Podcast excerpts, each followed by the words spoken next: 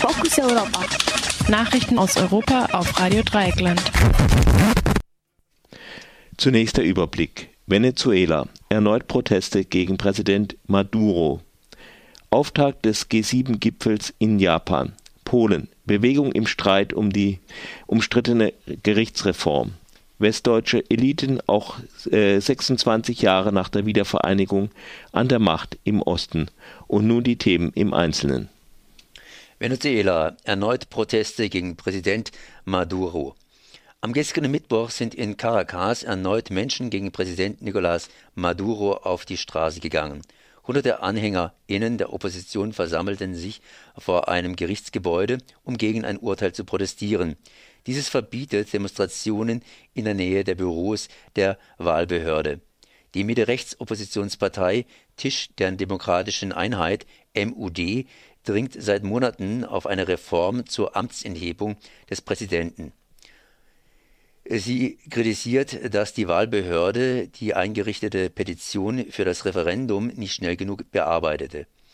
Sollte es sich sollte es erst nächsten Jahres zu einem Referendum kommen, kann Maduro nach der Verfassung die Macht an Parteifreunde übergeben und damit Neuwahlen vermeiden. Auch in anderen Städten des Landes kam es zu Protesten gegen die Engpässe bei Medikamenten und Lebensmitteln. Für die schwere Wirtschaftskrise wird Präsident Maduro verantwortlich gemacht.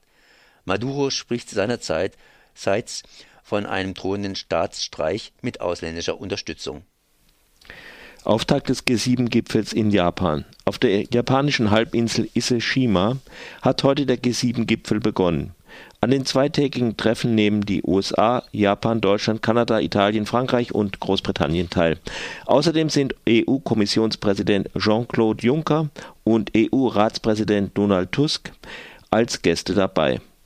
Die wichtigsten Themen des Treffens werden vermutlich der Krieg in Syrien und die globalen Flüchtlingsbewegungen sein.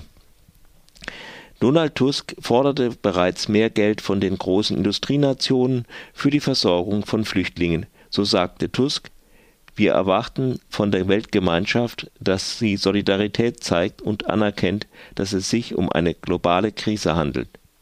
Die Türkei, der Libanon und Jordanien leisten mit der Aufnahme von Millionen Flüchtlingen einen globalen Dienst. Dieser müsse auch von der Weltgemeinschaft finanziert werden. Zum Auftakt des Gipfels besuchten die Teilnehmerinnen den wichtigsten Shinto-Schrein Japans. Dem japanischen Premierminister Shinzo Abe wird dieser Programmpunkt als innenpolitisches Signal ausgelegt. Abe will den Shinto, die Shinto-Religion wieder verstärkt in der japanischen Gesellschaft verankern. Kritikerinnen sehen dadurch die säkulare Staatsordnung bedroht. Polen. Bewegung im Streit um die umstrittene Gerichtsreform. In Polen gibt es kleine Fortschritte im Streit um die Reform des Verfassungsgerichts. Nach wiederholter scharfer Kritik von äh, Seiten der Europäischen Kommission und der polnischen Opposition hat die polnische Regierung kleine Zugeständnisse angekündigt. Die seit November registrierte Partei Recht und Gerechtigkeit PIS hatte das Verfassungsgericht durch ein neues Gesetz faktisch marginalisiert. Das Gericht selbst jedoch hat diese Novelle als verfassungsfeindlich bezeichnet und nicht anerkannt. Seitdem weigert sich die Regierung von Ministerpräsidentin Židovó, die entsprechenden Richtersprüche zu veröffentlichen. Die EU hatte daraufhin im Januar ein Rechtsstaatlichkeitsverfahren gegen Polen eingeleitet. Nach einem ersten Ultimatum und einer Unterredung von Sistlo mit Franz Tiedemanns, dem stellvertretenden Vorsitzenden der Kommission, gab die Ministerpräsidentin nun eine Erklärung ab. Die Regierung werde eine Lösung anbieten, Zitat, die das Parlament annehmen kann. Es würde allen Bedingungen erfüllt, die den Streit um das Verfassungsgericht beenden würden. Konkrete Schritte wurden jedoch nicht bekannt. Es wird aber vermutet, dass drei Richter in das Verfassungsgericht aufgenommen werden sollen, die die PIS, äh, PIS bislang blockiert hat. Die drei waren noch von der Vorgängerregierung normiert worden. Die polnische Opposition sah im Gespräch mit Tiedemanns Zitat keinen Durchbruch. Sie dringt weiterhin auf die Veröffentlichung der Urteile des Verfassungsgerichts zur Gesetzesreform. Westdeutsche Eliten auch 26 Jahre nach der Wiedervereinigung in Ostdeutschland an der Macht. Eine Studie der Universität Leipzig zeigt, dass auch knapp 26 Jahre nach der Wiedervereinigung die Führungspositionen in Ostdeutschland vor allem mit Westdeutschen besetzt sind. In den 100 größten Unternehmen Ostdeutschlands kommen demnach nur 33,5 Prozent der Führungskräfte selbst aus den sogenannten neuen Bundesländern. Der Anteil der ostdeutschen Rektoren an den Hochschulen der fünf ostdeutschen Bundesländer ist ebenfalls niedrig und hat sich in den vergangenen zehn Jahren sogar noch halbiert. Auch in der Bundesregierung ist der Befund ähnlich.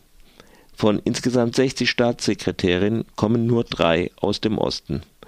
Die Ursachen für dieses enorme Ungleichgewicht liegen nach Ansicht der Ostbeauftragten der Bundesregierung Iris Gleike auf der Hand.